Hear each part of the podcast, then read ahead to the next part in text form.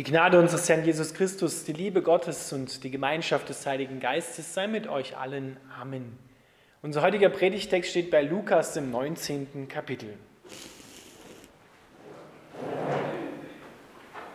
Und als er sich schon dem Abhang des Ölbergs näherte, fing die ganze Menge der Jünger an, mit lauter Stimme freudig Gott zu loben über alle die Wunderwerke, die sie gesehen hatten. Und sie sagten, Gepriesen sei der König, der da kommt, im Namen des Herrn. Friede im Himmel und Herrlichkeit in der Höhe. Und einige der Pharisäer aus der Volksmenge sprachen zu ihm, Lehrer, weise deine Jünger zurecht. Und er antwortete und sprach zu ihnen, ich sage euch, wenn diese schweigen, so werden die Steine schreien. Und als er sich näherte und die Stadt sah, weinte er über sie und sprach, wenn auch du an diesem Tag erkannt hättest, was zum Frieden dient. Jetzt aber ist es vor deinen Augen verborgen. Denn Tage werden über dich kommen, da werden deine Feinde einen Wall um dich aufschütten und dich umzingeln und dich von allen Seiten einengen. Und sie werden dich und deine Kinder in dir zu Boden werfen und werden in dir nicht einen Stein auf dem anderen lassen, dafür, dass du die Zeit deiner Heimsuchung nicht erkannt hast. Und als er in den Tempel eingetreten war, fing er an, die Verkäufer hinauszutreiben und sprach zu ihnen, es steht geschrieben, mein Haus ist ein Bethaus, ihr aber habt es zu einer Räuberhöhle gemacht. Und er lehrte täglich im Tempel die Hohepriester, aber und er lehrte täglich im Tempel die Hohepriester aber und die Schriftgelehrten und die Ersten des Volkes suchten ihn umzubringen. Und sie fanden nicht, was sie tun sollten, denn das ganze Volk hing ihm an und hörte auf ihn. Lieber Vater im Himmel, wir bitten dich, dass du unsere Augen öffnest, damit wir sehen, was du siehst. Und mit deiner Beurteilung über diese Welt, über jede Nation, über uns übereinstimmen. Amen.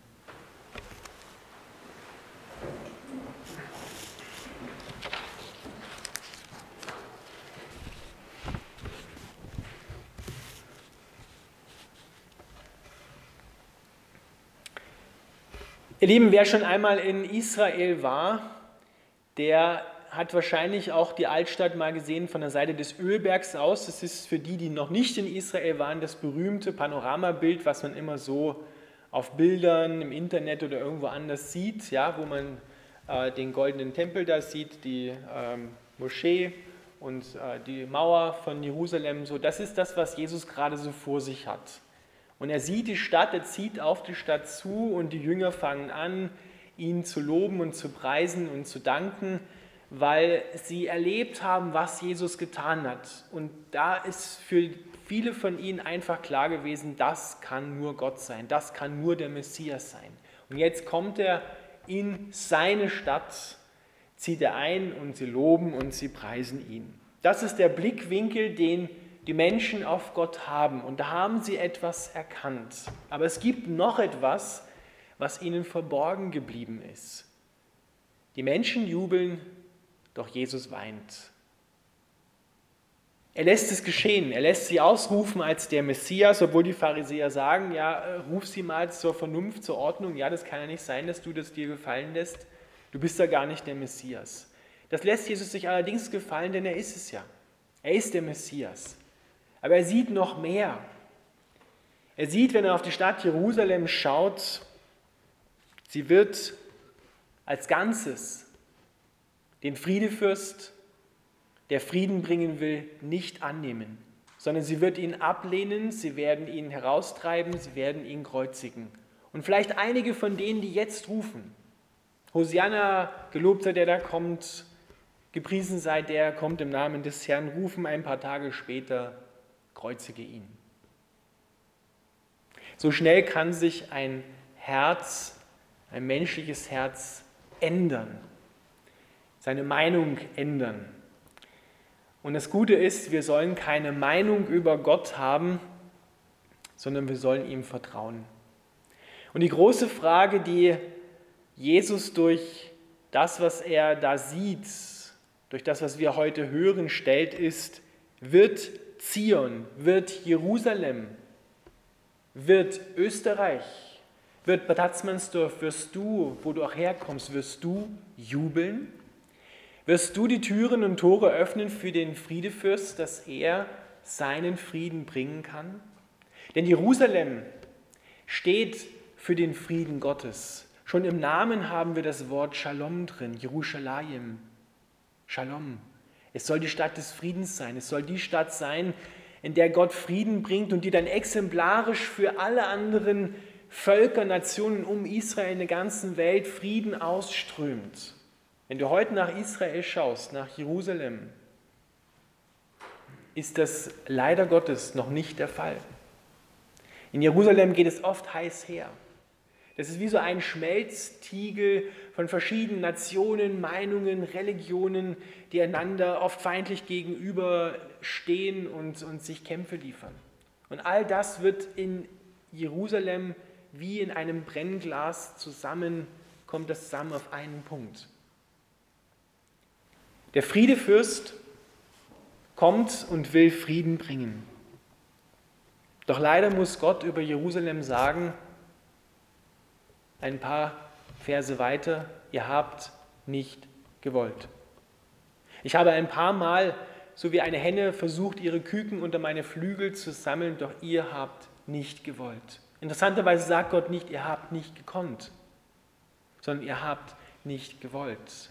Es wäre möglich gewesen. Es war alles da.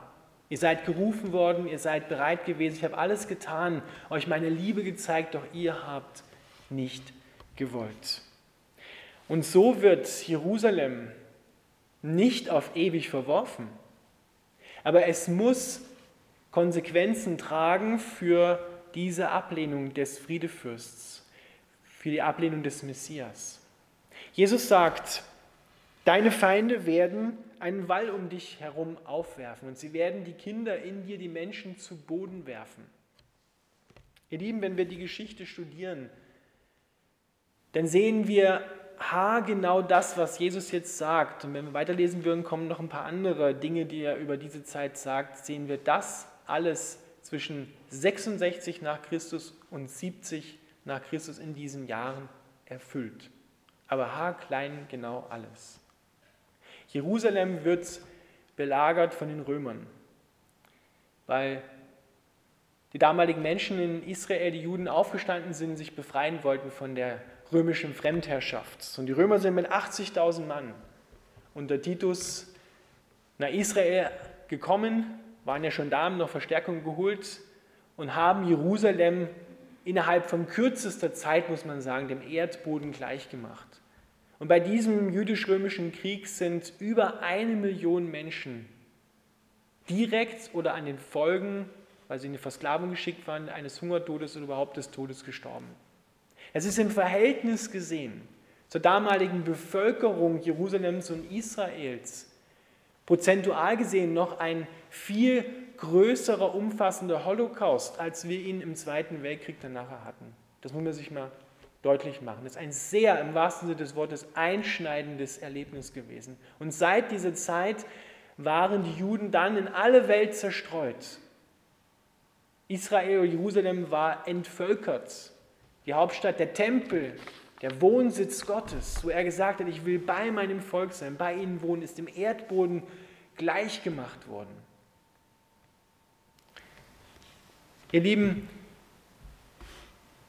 es hat Konsequenzen, wenn wir den Friedefürst ablehnen, wenn wir den Friedefürst nicht einlassen.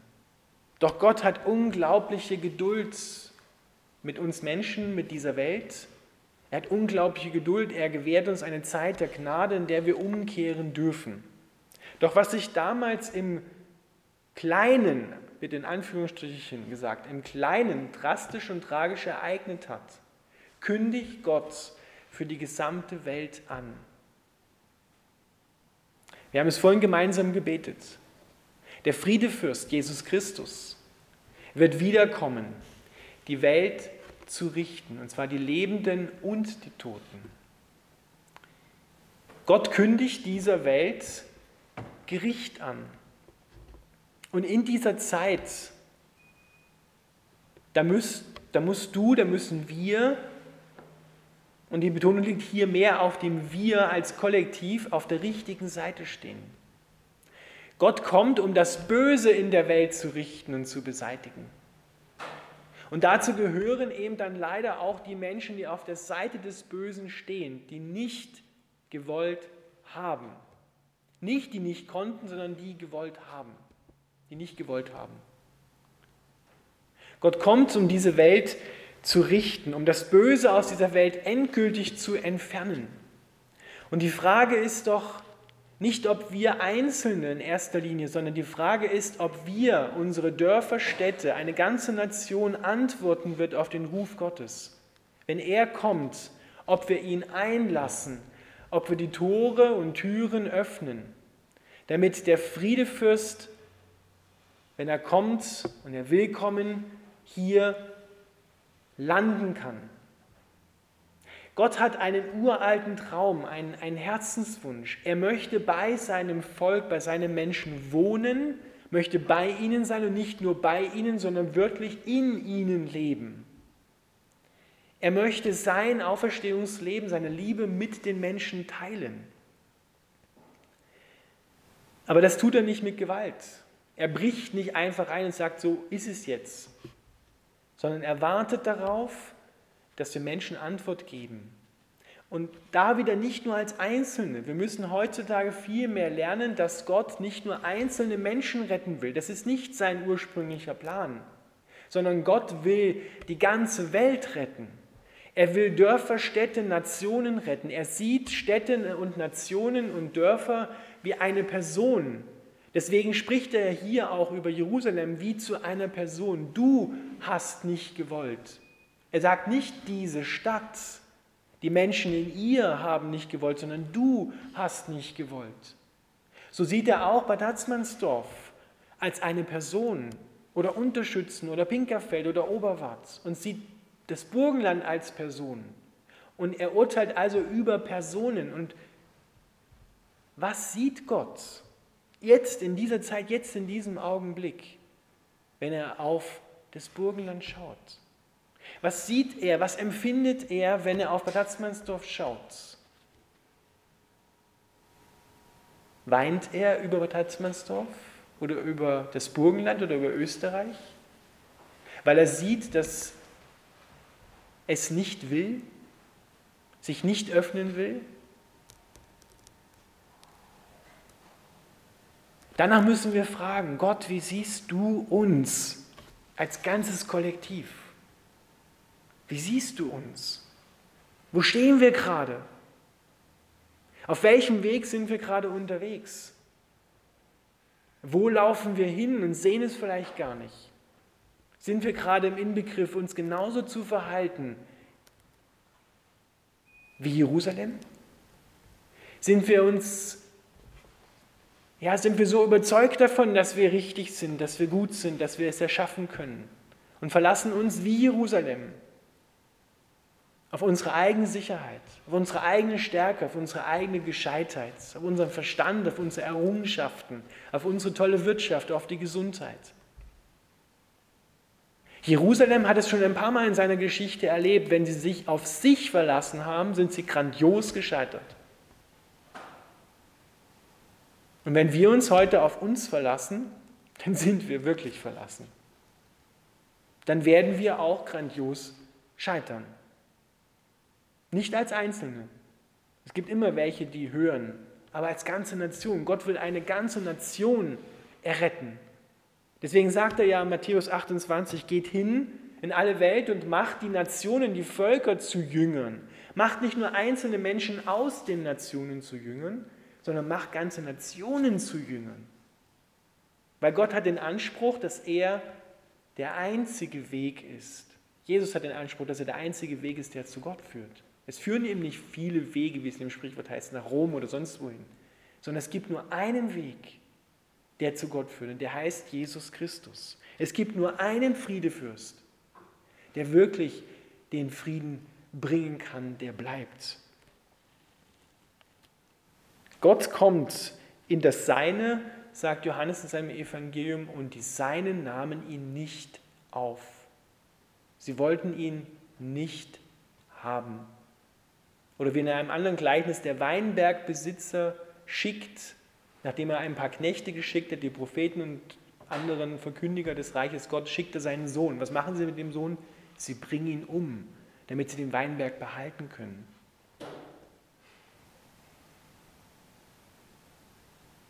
Ihr Lieben, das ist nicht nur, wie manche vielleicht heute behaupten würden, ja, die Juden damals haben Jesus abgelehnt. Nein, die Frage ist heute, werden wir jubeln in Gottes Gegenwart? Werden wir ihm die Herzen öffnen? Und da geht es darum, ob wir Ja oder Nein sagen. Dazwischen gibt es nichts. Ein bisschen nur an Jesus glauben geht nicht. Das ist auch Nein. Entweder ich habe mich entschieden für ihn und lebe für ihn und mit ihm, oder ich bin gegen ihn. Und wer gegen ihn ist, wer Nein gesagt hat, der muss, und das ist ein göttliches Muss, später dann vergehen. Der ist verloren. Ihr Lieben, das ist eine ernste Angelegenheit. Das ist keine Drohbotschaft, sondern eine Frohbotschaft, weil Jesus uns das heute schon sagt und sagt, bereitet euch darauf vor. Ich werde wiederkommen. Und dann müsst ihr bereit sein dann muss dein Herz mir gehören, dann musst du sicher sein in meiner Sicherheit, in meiner Gegenwart und Vertrauen auf mich.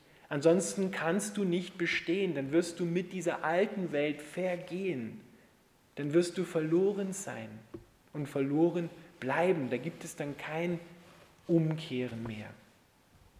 Das ist das, was hier gerade exemplarisch, beispielhaft mit Jerusalem und Israel passiert. Der König kommt, die Menschen jubeln, ein paar Tage später schreien sie, kreuzige ihn. Und als ganze Stadt oder Nation lehnen sie ihren Messias ab. Aber Israel steht wohlgemerkt nur exemplarisch für das, was in der ganzen Welt geschieht. Die haben da in dem Sinne keinen Sonderstatus. Wir können es nicht ausruhen und sagen, ja, wir haben es anders gemacht. Ne? Die, die Israeliten haben es damals falsch gemacht. Wir machen das ganz anders. Nein, wir sind genauso wie sie. Wir sind nicht besser. Wir sind genauso wie sie. Wir müssen darauf eine Antwort finden. Und Gott ist dabei, nicht nur Jerusalem, vor allem, aber nicht nur Jerusalem, zu einem Ort des Friedens zu machen, wo Menschen sich begegnen können. Er wird, sagt die Bibel, in der Offenbarung und an anderen Stellen, im letzten Buch der Bibel, Jerusalem zu seiner Hauptstadt, seines Friedensreiches machen. Er lässt nicht ab von seinem ursprünglichen Plan. Er wird seinen Plan ausführen. Und am Ende lesen wir dann in der Bibel, in den 20er Kapiteln, wenn das neue Jerusalem vom Himmel her kommt, da lesen wir, Gott wohnt bei seinen Menschen. Sie sind sein Volk und er ist ihr Gott. Das ist der ursprüngliche Traum Gottes. Und er wird diesen Plan ausführen, zu 100 Prozent. Gott lässt es nicht fallen. Gott gibt das nicht auf. Und ehrlich gesagt, ich will dabei sein. Ich will auch zu diesem Volk gehören, über das Gott sagt, ich wohne bei dir, ich wohne in dir. Du gehörst auch dazu. Er sieht dich dort auch drin. Er will auch, dass du dazugehörst und alle, die es nachher auch auf der MP3, die, wir ja aufnehmen, hören, auch du gehörst dazu. Er sieht dich dort, nimm deinen Platz ein, heute schon, dass du dazugehörst und nicht sagst, ich habe, dass Gott nicht sagen muss über dich, ich habe nicht gewollt. Ich, ich wollte das nicht. Ich wollte nicht, dass du über mir regierst. Ich wollte meinen eigenen Weg gehen. Ich wollte selbstbestimmt sein. Ich wollte mich selbst verwirklichen. Ich wollte nicht das verwirklichen, was du für mich siehst, sondern ich wollte mich selbst verwirklichen. Die Konsequenzen sind ernst und bleibend, unausweichlich. Aber sie müssen nicht in die falsche Richtung laufen. Deswegen steht das nämlich hier in der Bibel drin, damit wir es heute schon hören und darauf Antwort geben. Und wir sehen es am Beispiel von Jerusalem, was die Konsequenzen sein können. Gott gibt sogar das Preis, was er aufgebaut hat. Er überlässt die Stadt den Feinden, nur um den Menschen dort klarzumachen, ihr habt auf das falsche Pferd gesetzt. Es bleibt trotzdem seine Stadt. Er lässt sie wieder aufbauen. Und er lässt sie auch äh, in Ewigkeit erfüllen. Und, lieben, und in dieser Zeit, in der wir heute leben, rüttelt Gott auch an den falschen Sicherheiten, auf die wir gesetzt haben. Er ist auch heute dabei, unsere angeblich feste Stadt, unsere Sicherheiten zu erschüttern und zu pulverisieren und einzureißen. Nur damit wir aufwachen und merken, buh, das war das falsche Pferd, auf das wir gesetzt haben. Wir müssen umkehren und uns neu auf Gott ausrichten. Und dieser Ruf ergeht ziemlich deutlich in dieser Zeit. Und die Frage ist, werden wir, ich rede gar nicht jetzt von mir und dir, das ist auch eine Frage, aber werden wir als ganze Nation diesen Ruf hören? Oder werden wir zurückgehen zur Normalität und so weitermachen wollen, wie wir begonnen haben? Das haben die Israeliten damals auch gemacht. Und sie sind grandios gescheitert. Doch sie sind später aufgewacht und haben sich bekehrt und kehren um in dieser Zeit. Und Gott ist dabei, seinen Plan mit Israel, mit Jerusalem, mit der ganzen Welt doch zu verwirklichen. Seinen Plan, nicht unseren, seinen Plan. Und das müssen wir erkennen. Deswegen müssen wir gemeinsam beten, dass Gott uns gerade in dieser Zeit geöffnete Augen des Herzens schenkt, damit wir die Dinge, die gerade laufen, nicht mit menschlichem Vermögen beurteilen, damit wir uns auf die Seite Gottes stellen und aus seiner Perspektive schauen und sehen, was er sieht und darin übereinstimmen und sagen, ja Gott, das ist die richtige Sicht. Das wollen wir auch, was du willst. Und wenn wir mit dem Willen Gottes übereinstimmen, dann können all die wunderbaren Dinge geschehen, die Gott für uns geplant hat. Und wir werden aus dem Staunen und aus der Freude nicht mehr herauskommen. Weil das ist das, was Gott will. Er hat einmal gesagt, ich will, dass meine Freude in euch vollkommen ist. Nicht 50 Prozent, sondern vollkommen ist. Erfüllt, dass ihr mit Freude erfüllt werdet. Und diese Dinge geschehen einfach darum, damit wir mit Freude erfüllt werden. Das möchte Gott. Für dich, für dein Leben und für diese Nation, in der wir leben. Für die ganze Welt. Amen.